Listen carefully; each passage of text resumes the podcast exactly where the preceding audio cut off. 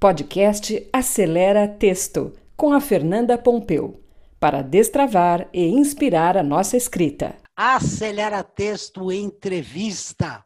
Hoje nós estamos com alguém muito especial, alguém bem jovem, que é a Marina ah, Lazarim. Então vou ler aqui um pequenininho currículo da Marina ele é graduado em letras, né, português, e também é mestra em literatura portuguesa pela USP. Ela já, já atuou como é, revisora de textos e avaliadora de redações. Já foi corretora de redações em cursos pré-vestibulares, examinadora de plataformas de correção online, colaboradora de processos seletivos de grande porte no país. Ou seja, uma revisora de redação, hein, gente? Vamos aproveitar aqui, hein? E atualmente ela é coordenadora pedagógica e de correção da startup Redação Nota Mil. Então eu vou passar para a Marina e a primeira pergunta é: o que, que é a startup Redação Nota Mil, Marina? Oi, Fernanda, boa tarde. Um prazer estar aqui com você de novo, bater um papo, né? É, a Startup Redação Nota Mil é uma plataforma de correção que ela está no ar desde 2014. É, o nosso foco é correção de redação do tipo Enem, que é o nosso carro forte, né? Mas a gente corrige também redações com a grade de outros vestibulares, como a FUVEST, Unicamp, e também redações de alunos do ensino fundamental, que aí a gente também corrige outros gêneros, narrativa, crônica, né? Ok. Basicamente. Okay. E, e, como é que a gente faz para acessar? É basta escrever redação nota mil? Qual Isso, é o... procura, procura o site e lá tem os planos que os alunos, assim, individuais, né? Se o aluno quiser procurar é, por conta própria, ele consegue fazer um plano e vai produzindo redação e a gente vai corrigindo. E a, a, correção é acompanhada, assim, a gente faz uma correção que é bem detalhada, explica a nota de cada uma das competências, quais foram as penalizações, quais são os pontos fortes da redação dele. Então, esse é o nosso diferencial. Marina, de... bom, deixa eu explicar aqui para o pessoal do Acelera Texto. Ah, redação para vestibular? É, é, redação para vestibular, para Enem, inclusive eu sei que muita gente mais velha, né, faz Enem, então, acho que né, isso já é de interesse geral. Quando eu pensei na Marina, pessoal da redação Nota Mil, né, lembrei, falei, ah, isso podia dar um papo legal. É porque o Acelera Texto está todo voltado para a escrita, principalmente para a escrita nos ambientes digitais, redes, blogs. Mas aí eu disse assim, puxa vida, a redação para o vestibular para o Enem e também para muitos concursos né, de emprego, é, uma, é um tipo de texto que é pedido, né? A gente não vai lá e faz uma poesia, faz uma crônica, né, faz um comentário. Na verdade, você faz um texto, que vamos dizer, um texto estruturado, né? Então, nada melhor do que a Marina. Marina, qual é a estrutura, a estrutura de uma redação dissertativa, argumentativa, esse tipo de redação que é exigido? A estrutura padrão de uma redação dissertativa ela é composta por três partes que é a introdução, né, quando o aluno apresenta o tema e ali contextualiza esse tema e faz uma tese, que é o ponto de vista que ele vai defender ao longo da dissertação dele. Aí depois o desenvolvimento, que é normalmente composto por dois argumentos que ele vai é, defender a partir do ponto de vista, e a conclusão, que é quando ele fecha todas as ideias.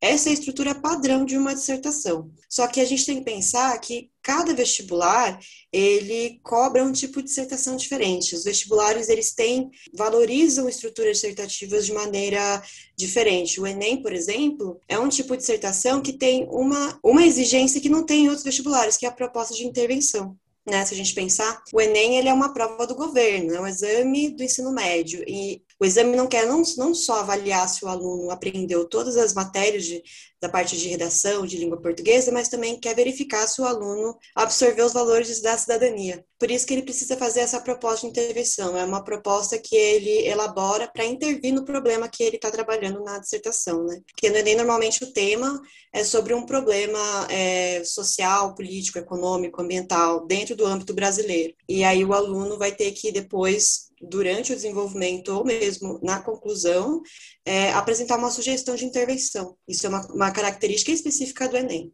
E não é, de repente, nos outros vestibulares, não aparece necessariamente. Você não é obrigatório. Concluir. Entendi, uhum, entendi. Uhum. Então, vamos aqui dar um exemplo. Sei lá, vamos dizer que o tema seja moradia no Brasil. Uhum. Okay? Então, eu faço a minha introdução, ponho, né, introduzo isso já com um ponto de vista. É, realmente o Brasil sempre teve um problema a, a, habitacional, algum caminho assim, né? Uhum. É, faltam moradias e tal. Aí eu faço do, dois parágrafos argumentativos, diz que é um problema, e eu tenho que argumentar por que é um problema, correto? Correto. E aí finalizo da, fazendo uma proposta. Exatamente. Ah, eu acho que o programa Minha Casa, ou os programas de políticas públicas, eles tinham que ser melhor estruturados. Eu dou uma sugestão, não é isso? Isso, aí você é, sugere uma forma de, de intervir no problema. Então, você, é, inclusive, elenca elementos ali que seriam os os agentes né, dessa, dessa ação. Você pode é, mencionar o Estado, outras organizações poderia fazer, né, intervir dessa forma. Você diz a ação que o Estado é, tem que fazer para reverter essa questão, essa esse questão. problema. Né? O Estado, Isso. a sociedade civil, todos, exatamente, todos, exatamente. Né? Entendi. Uhum. E me diz uma coisa, qual é o padrão de linhas? Tem um padrão de tamanho na redação, nesse tipo de redação? É, tem assim, os vestibulares normalmente limitam 30 linhas. E a, e a gente recomenda que o aluno use as 30, porque para você é, conseguir desenvolver bem a sua argumentação, você precisa de mais espaço, né? Se claro. você faz um texto muito curto, normalmente a sua argumentação vai ficar um pouco fraca por conta de lacuna, né? Você vai conseguir trazer tantos exemplos para poder provar o seu ponto de vista. Então, se você usa toda, toda a parte, né, todas as 30 linhas, é, é mais garantia que você tenha uma progressão textual é, mais adequada. Né? Um certo fôlego para desenvolver isso, aquelas questões. Isso.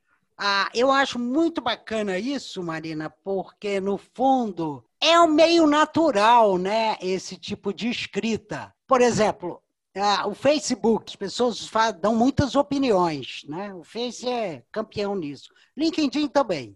As pessoas uhum. vão lá e opinam, elas estão dando uma opinião. E muitas uhum. vezes fica capenga, talvez por faltar isso, por faltar a, a, tese, que se chama, né? Quer dizer, qual é o problema, a exposição. E a parte argumentativa é muito fraca, normalmente, e às vezes tem problemas também na conclusão, que é quando a gente lê e fala, e daí?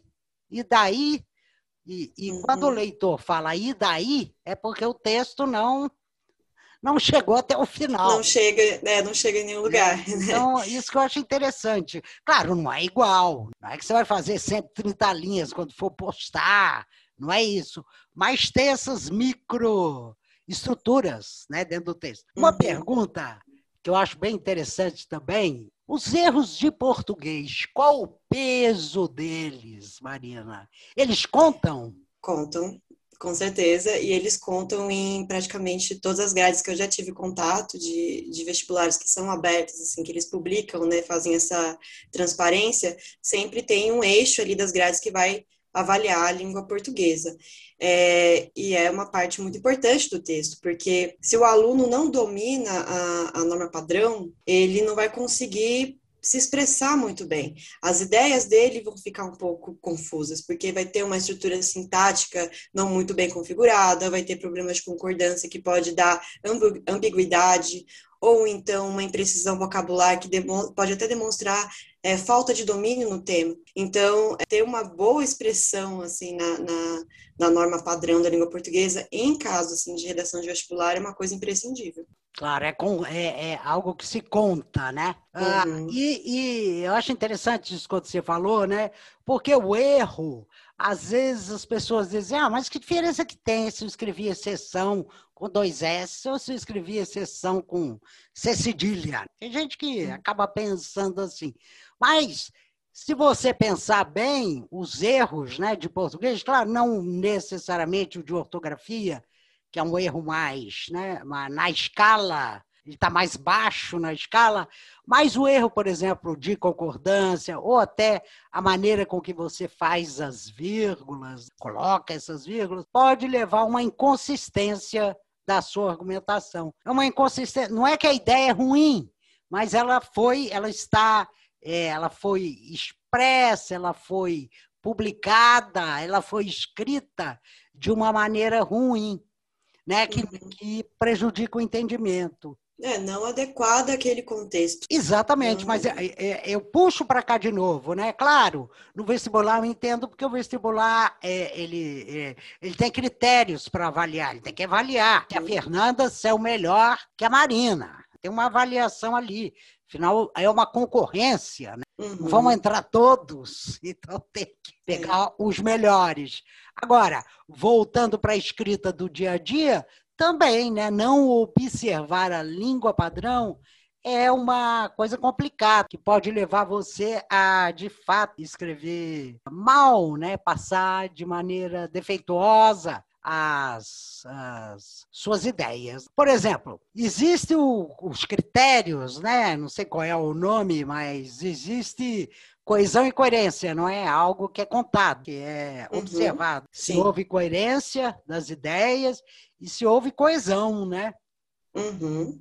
Sim. E, coe e coesão é algo que você vai ter que ter, de alguma maneira, uma familiaridade com a língua para saber que termos você vai usar ali. Te dar um exemplo, tá, Marina? Uhum. Eu pego muito no pé das pessoas, que é o esse e o esse. Aí eu sempre falo, gente, não erra isso, porque conforme for a frase, e se eu souber a, como é correto este ou esse, eu vou ler de maneira errada o seu texto. Exatamente. Vai fazer Entendeu? uma referência equivocada, né? Exato. Então não é uma frescura.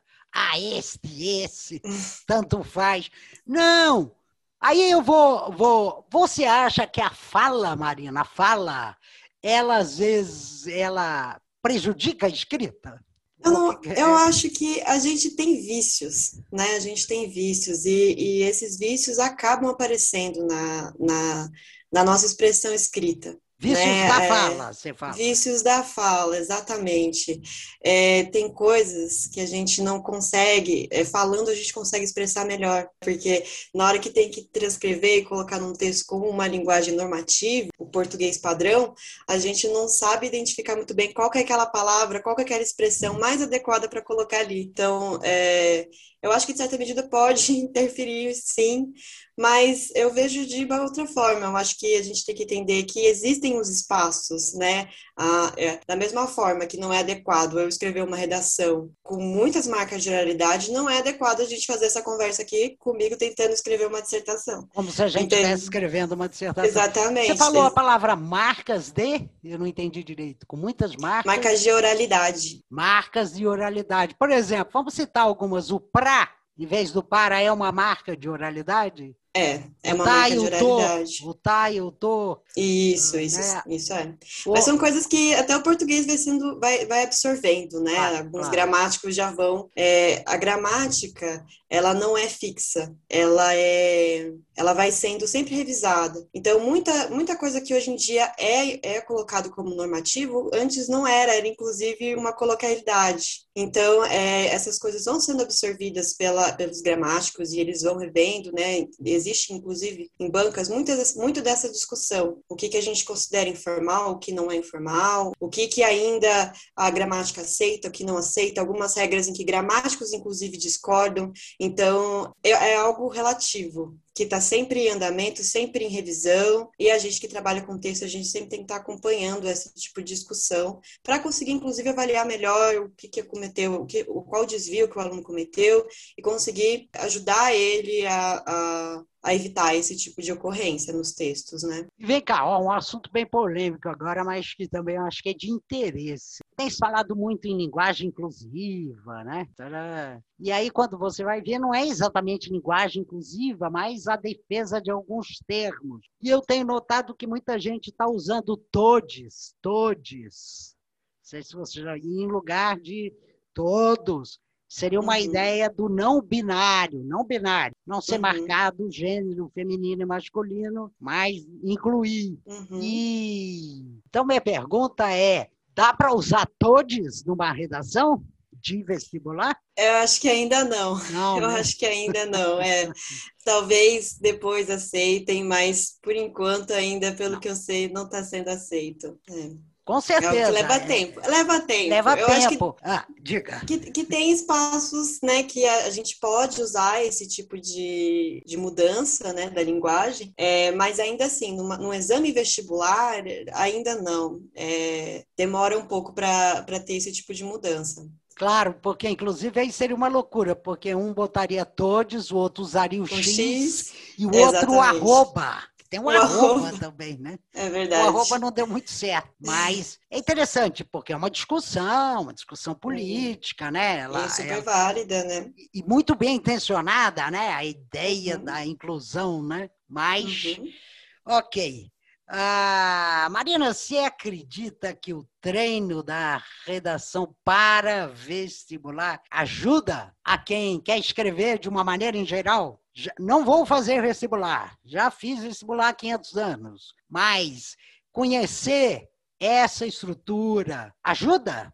Olha, eu vejo assim, eu acho que ajuda, porque você, é, quando você vai prestar um vestibular, maior conselho que não só eu deu, mas como outros professores de cursinho, é o aluno tentar se familiarizar com a grade de correção daquele vestibular. Porque, como eu disse anteriormente, cada vestibular vai entender a dissertação de uma forma, né? Vai, vai cobrar, vai valorizar aspectos diferentes do texto dissertativo. Então, é, eu acho interessante porque o aluno vai conhecer um pouco do que, qual é a expectativa da banca, e ele vai começar a treinar a escrita dele dentro daquilo que é, é, padronizado, dentro daquilo que é esperado pela banca do vestibular. Nessa, ele começa a treinar bastante uma estrutura bem específica de redação e pode ajudar muito, principalmente as pessoas que têm dificuldade de escrita, porque esse tipo de, de padronização do texto para uma banca específica de vestibular, é, ela, ela é quase uma fórmula que o aluno vai sempre é, treinando, então ele consegue absorver uma estrutura de, de redação que ele pode levar para a vida dele. Mas, ao mesmo tempo, eu vejo também como algo que que pode prejudicar a escrita de uma pessoa que tem, que tem mais criatividade, que gosta de escrever, inclusive, em outros gêneros, como gêneros narrativos, porque ele, é, tem que, ele também vai ter que passar por esse processo de engessar o texto dele dentro daquela estrutura. Em bancas, a gente é, já viu, assim, textos muito bons excelentes, mas que não atingiam uma pontuação boa porque não apresentavam aquilo que Ele fugia da, da, da, da, estrutura pedida. Da estrutura, claro. da estrutura, é, de, de questões que a gente precisa procurar na redação e não tinha. Embora a argumentação fosse super bem fundamentada, textos assim até com uma tendência um pouco mais ensaística, mais próximo do ensaio do que propriamente aquela dissertação engessada do, da, do Enem, que tem uns repertórios mais previsíveis, né? Então, eu acho que ajuda, mas ao mesmo tempo com um pouco de cuidado, porque senão o aluno fica muito viciado nessa mesma estrutura e não consegue produzir gêneros diferenciados, né? não consegue escrever em outro tipo textual. E o legal seria justamente essa diversidade. É, exatamente. Agora, por exemplo, eu vejo o texto dissertativo da mesma maneira que eu vejo o roteiro. Uhum. Dei aula de roteiro muitos anos. E o roteiro, ele também é uma forma de escrita. ah, ele, inclusive, ele é até mais, é um gênero, vamos dizer, né? engessado, porque uhum. ele tem, você tem que quebrar a página ao meio, tudo que é vídeo, que a gente, imagem vai estar à esquerda, o áudio vai estar à direita. Então uhum. há um, né? Você não, você não vai escrever um roteiro é, corrido, porque isso atrapalharia muito o entendimento. Então, só para uhum. citar aqui né, um, um, exemplo de tipo de texto. Eu acho, eu concordo com você, eu acho que o ideal seria nós, como usuários da língua, desta bela língua, ser capaz de trabalhar de experimentar os gêneros. Ah, olha, agora meu texto é solto, agora eu estou fazendo uma crônica, então agora é o meu ponto de vista, tem o eu, eu estou aqui dentro. Aliás, o eu, o eu é permitido numa dissertação, pronome eu? É recomendável não usar, né? Porque a dissertação é, uma, é um tipo de texto muito objetivo. E aí, quando você coloca eu, você começa a tornar os argumentos mais subjetivos. Se subjetiviza então, porque você é, né? É Exatamente. Okay. É, você, você coloca a sua opinião como uma autoridade, dependendo do contexto. Então, não é essa a ideia. Você tem que provar o, o seu ponto de vista com argumentos consistentes. Então, o recomendável é evitar é, não colocar eu, ou, ou, então colocar verbos conjugados em primeira pessoa, evitar mesmo, deixar sempre neutro, é, não, não colocar marca Aí a marca da pessoa. É, eu não posso começar uma dissertação, então, pergunta, dizendo: ah, chovia quando eu observei que a moradia em São Paulo é muito perigosa. Olha, o seu avaliador provavelmente encaminharia a sua redação para o coordenador dele para perguntar o que faria com aquela situação, porque é, se fosse assim, por exemplo, um trecho de uma referência, isso é uma, uma citação que você está fazendo, tudo bem. Okay. Agora, quando você coloca essa parte, você, você, torna uma parte da sua redação um relato Narrativa. pessoal é. um relato pessoal. É. Então, não é muito recomendável. Eu até falo, com, uma vez eu falei com alguns alunos, falei para eles, para eles entenderem que vestibular não é concurso literário. o vestibular, claro. ele, tá, ele, tá, ele vai avaliar a sua redação com parâmetros já pré-estabelecidos. Então, se você tentar fazer alguma coisa fora daquilo, você corre o risco de sofrer uma penalização excessiva até. Então, tentar sempre se ater a aos critérios de avaliação, a objetividade, né? Não, e tentar não, não, não colocar tanto essas marcas da primeira pessoa mesmo. Perfeito, perfeito.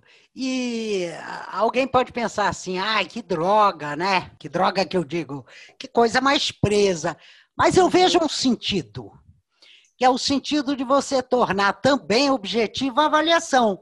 Com certeza, é esse é, o, o, é, sentido. Claro, é se esse. fosse livre, você teria que exatamente começar a entrar numa seara da literatura. É uhum. É muito complicado se avaliar a literatura, né? Dizer, não, o texto aqui da Marina, ele é melhor do que o da Fernanda.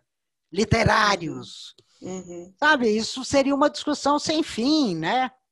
Porque é, a literatura embora... é um território de liberdade. Exatamente. né? Liberdade do espírito, liberdade da imaginação. A boa literatura. Tem umas aí, pelo amor de Deus, né? Mas a maneira de. Eu entendo que esse critério ele também fica mais equânime, mais democrático, mais assim, né? Ó, eu vou avaliar se você escreveu do jeito. Interessante isso. É, é, ainda que não seja assim, não, não seja muito é muito interessante você ter que padronizar os textos dos seus alunos, mesmo trabalhando em sala de aula, né? Você tem que ficar padronizando o texto deles para conseguir ter uma avaliação no, no vestibular, conseguir altas, notas altas. Faz muito sentido para a instituição exigir isso, porque ela vai conseguir alinhar todos os corretores, eles vão corrigir todas as redações com o mesmo critério Usando de correção. Mesmo que isso, isso. Entendeu? Isso. Então é uma forma de você fazer uma correção justa. É. Então, é isso, tem muita gente, inclusive, que tem ótimos desempenhos no exame, mas não conseguem escrever textos que sejam mais livres, é, e vice-versa. Então, é necessário, não tem jeito, é necessário, e, de certa medida, tem até um ponto positivo nisso, que é o é um país muito desigual, né, em, questões educacionais. Então, você consegue, em certa medida, é, ajudar um aluno que tem muita dificuldade de escrever quando você passa essa fórmula de ah. texto para ele. Porque ele se ancora naquilo e com treinamento e com o profissional, acompanhamento de um profissional de redação, ele vai conseguir tirar um desempenho bom, né? bom, mediano, não sei, na, no exame. Ele não vai ser, não vai, não vai anular a redação, porque ele não conhece o protocolo da, da prova, entende? Então, Interessante. Interessante. É, em certa medida, eu acho que isso é, é embora tenha lá os seus problemas, é, é, é, mais é a forma justa. É a forma é mais justa. justo, né? Tipo, Exatamente. Olha, se você treinou essa fórmula, né, ou esse gênero, você vai conseguir fazer independentemente. Ah, eu sempre adorei escrever. Ah, eu sempre detestei escrever. Uhum, uhum. Ah, você acha, Marina, a redação ainda é um fantasma para o aluno? Um fantasma que eu digo, como é que é? A reação ainda é um monstro para a maioria ou não? Ou isso tem mudado? Eu sinto que eles têm é, mudado em relação à redação, principalmente com, quando a escola opta por fazer um trabalho um pouco mais detalhado em relação a isso. Antigamente a gente, quando eu estudava mesmo, eu lembro, a gente tinha aula de redação e fazia redação uma vez por bimestre, porque a professora, coitada, não conseguia corrigir a redação de todo mundo. É, e hoje em dia também, como a, os vestibulares eles estão tendo um pouco mais de transparência, abrindo é, os manuais que eles usam para treinar os corretores, ou mesmo disponibilizando a grade, é, fica mais fácil para os professores é, conseguirem acompanhar os alunos no processo de treinamento de redação mesmo, durante o ano letivo e, e dos próprios alunos também entender mais como é que a, a, redação deles vai ser avaliada. Então, eu acho que hoje em dia não tem tanto esse fantasma, porque hoje em dia é, existe mais informação, sabe?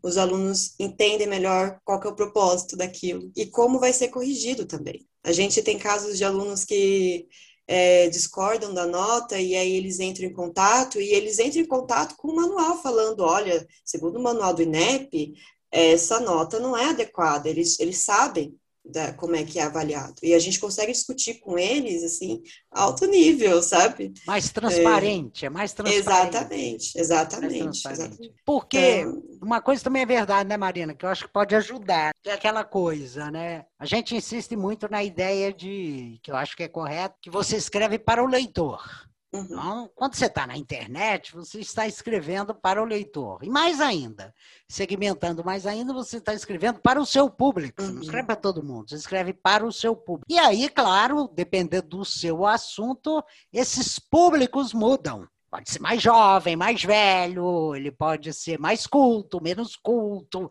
todos os adjetivos que você vai imaginar. Agora, quando você faz uma redação para vestibular, Enem, concurso, o seu público é o examinador, não é isso? Exatamente. É, é a banca. É a banca. É a banca. Uhum. Só que ela tem os critérios. É, a gente não precisa adivinhar os critérios, porque os critérios são transparentes. Né? Tá Exatamente. Tá Vai estar tá lá Isso. no manual, ó, oh, vou corrigir assim, assim, assado. Uhum, Já está uhum. dito, olha, você não pode ou não deve sair da língua padrão. Já está dito, né? Então uhum. não é uhum. que ele foi pego de surpresa. Ah, Isso. então não valeu, nós pode? Não, não valeu, nós pode. Nós pode é para outro público. Não é para ele. Uhum. Interessante isso. Também é um grande exercício, né? Uhum. Marina, é o seguinte, é... deixa eu te perguntar uma coisa, tem muita curiosidade aqui, acho que todo mundo tem.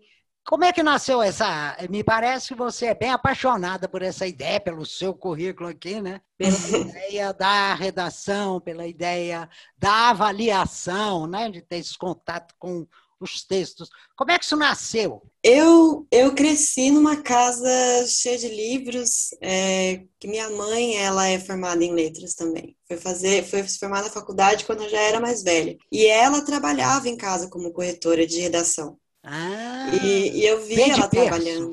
Exatamente. Ah. Eu vi ela trabalhando em casa, corrigindo, e eu lembro dela corrigir redação de alunos do fundamental. Ah. E era narrativa, e ela se divertia tanto, e ela contava pra gente no almoço.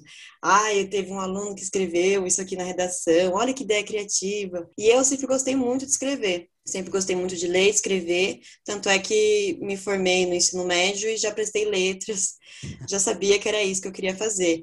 E quando eu entrei na faculdade, eu fui voluntária de um cursinho popular da minha cidade, o CASE, de um cursinho do, de alunos do ITA, inclusive. Eu corrigi a redação. Qual é a sua cidade? Qual é a sua cidade? São José dos Campos. São José dos Campos, oh, onde tem o ITA, Embraer. Exatamente, é, é, é, isso mesmo. E aí eu trabalhei como corretora, como voluntária, na verdade, durante um tempo eu gostava muito. E depois, é, quando eu estava já no final da minha graduação, eu voltei a trabalhar como corretora em cursinhos e eu sempre me encontrei muito nisso. É uma forma de de estar tá em sala de aula, mas não estar tá em sala de aula, né? De, uhum. de você dar esse suporte para o aluno que é lendo o que ele está dizendo, né? Lendo a argumentação dele e mostrar para ele o que, que é bom no texto dele e o que, que ele tem que corrigir, né? Tentar, certamente, em certa maneira, assim, padronizar a redação dele para o vestibular, mas, ao mesmo tempo, oferecer recursos para que ele desenvolva a autoria e para que ele tenha prazer em escrever, né? Porque quando você escreve, você quer ser lido, você quer expressar a sua ideia, você quer dizer sua opinião, você está dizendo que você se importa. Então, eu acho que é uma atividade muito bonita, eu gosto muito do que eu faço. Oh, e... Gostei, gostei. Deixa eu só voltar aqui para não perder. Até estou anotando aqui. Autoria, ela tem com, a ver com o prazer de ler, de, perdão, de escrever? É, a autoria é algo que a gente valoriza muito nos textos, que é quando a argumentação está tão boa, não tem nenhuma lacuna, ele convence você, sabe? Convence você, não tem, você não tem o que dizer daquele texto. Você percebe que a pessoa domina tanto o, o, o tema e ela desenvolve tão bem a argumentação que é um texto com autoria. Ah, ok. Interessante essa, essa, essa visão né, da autoria. Bem interessante. Ok, Marina, vamos chegando aqui no nosso final. Okay. Felizmente tudo uhum. acaba, né? Papo bem gostoso. E aí, ressaltar, é uma pergunta, mas você uhum. falou duas vezes isso. Ressaltar os pontos positivos é algo que estimula a pessoa a escrever. Com Quer certeza. dizer, não só ir lá e dizer, e dizer ó, oh, tá horrível isso aqui, ou faltou a conclusão, mas ressaltar, porque sempre há coisas boas, não é? No que as pessoas Com certeza. Escrevem. Sempre tem, sempre tem. Eu acho que um, um grande erro que, que acontece quando você começa a corrigir redação é você apontar só porque você está fazendo trabalho para melhorar a escrita do aluno. Então, o foco normalmente é apontar o que está de errado. Só que você não estimula essa pessoa a escrever. Inclusive, muitas pessoas são muito traumatizadas em relação à escrita, porque elas acham que elas não sabem escrever. Porque vem alguém e critica tanto que você fica. Você não tem mais vontade de escrever, você tem vergonha. É, e quando alguém fala para você que tem algum ponto ali, que tem algo interessante, que você tem um jeito próprio de escrever e que é bom, você estimula muito mais esse aluno a a produzir mais texto, né? A melhorar, a na verdade, né? Exatamente. E a, a tentar e aí tentar se expressar da forma mais precisa do que ele conseguir, sabe? Então, é, eu acho que é super importante. Muito legal, porque isso. inclusive eu pensei que isso era uma coisa do passado, mas parece que não que alunos ainda reclamam né, daquela situação de chegar com uma redação e a professora falar, não foi você que fez. E que parece que isso é traumatizante, né? Uhum. Principalmente quando esse aluno é muito jovem, quando ele está, né? Ele é um adolescente, né? Ou uma criança. E uhum. agora esse não foi você que fez, virou, foi o Google que fez. E isso às vezes pode ser extremamente injusto, porque foi a, a criança, ou o, o garoto, a garota quem uhum. desenvolveu, né? E, uhum. e, mas a, o recado que esse tipo de professor, não estou generalizando, tá? Mas deve ser uma exceção, mas existe. É, o recado é tipo assim: você não é capaz, porque você fez uma. tá tão bom que não pode ser seu. Isso é terrível, né? Porque a escrita ela também é uma expressão muito ligada ao eu. Uhum. Mais até, putz, mais até do que a pintura, eu fico pensando, do que para a própria música. A escrita uhum. é muito ligada, a linguagem, né? É muito ligada ao eu, ao ego. Uhum. E, então é terrível, realmente é uma reprovação muito ruim. Mas muito bem, mas eu acho que legal, Mariana, que existe você aí com uma nova mentalidade né? mais assertiva, que é isso que o mundo precisa de assertividade, mais do que nunca a gente precisa disso, e das pessoas entenderem de repente que, olha, é possível. Mesmo quem teve um ensino mais capenga do que outro, uhum. a gente sabe que é um país desigual, é tudo desigual, né? Ah, mas ah, ah, entendendo a estrutura e treinando essa estrutura, a pessoa pode se dar bem, se dar bem que eu digo, realizar né, bem a redação e ser aprovada, né? E vida que segue, vida para frente. Exatamente. É isso, Marina? Exatamente. Então, gente, olha só. Foi bom, hein? Então, Marina, voltando a dizer, ela é da startup Redação Nota Mil. Por que nota mil? Porque o Enem dá a nota mil, não é isso? Exatamente, a é, nota máxima. É a nota máxima. e é bonitinho também, porque é mais do que 10, né? Nota 10, é nota mil. Eu vou terminar aqui contando para Marina algo muito saboroso com nota que eu ouvi numa entrevista com a Dona Irã Barbosa. A Dona Irã, saudosa maloca, Uhum. Ele, ele tá, é, é, um vídeo até, tem na internet, é um vídeo bastante visto, que ele está numa cantina do Bexiga junto com a Elis Regina. Ah, tem, tem vídeo disso, não tem? Tem. Então a é. Elis Regina tá lá, e a Elis Regina canta as músicas dele enquanto eles estão, muito bonito, enquanto eles estão naquele boteco, e de repente a Elis acaba de cantar, o Adoniran vira-se para ela e diz, Nota 11,5! Eu achei divino, né? Porque ele saiu do 10, que é o máximo, né? É. Nota 11,5, né? Então isso aí, redação nota mil. Ok, Marina? Então vamos ver se a gente volta a se encontrar aqui, né? Porque redação é, o, é um grande tema. Adoraria, seria um prazer. Tá bom, então a gente volta, vamos de repente fazer uns tópicozinhos e discutir esses tópicos. Tá bom, querida? Então é tá certo. Então, ó, beijo grande. Muito, beijo, obrigada. Muito, muito obrigada, Marina. Muito obrigada. Imagina. Obrigada a você. Tchau. Podcast Acelera Texto com a Fernanda Pompeu.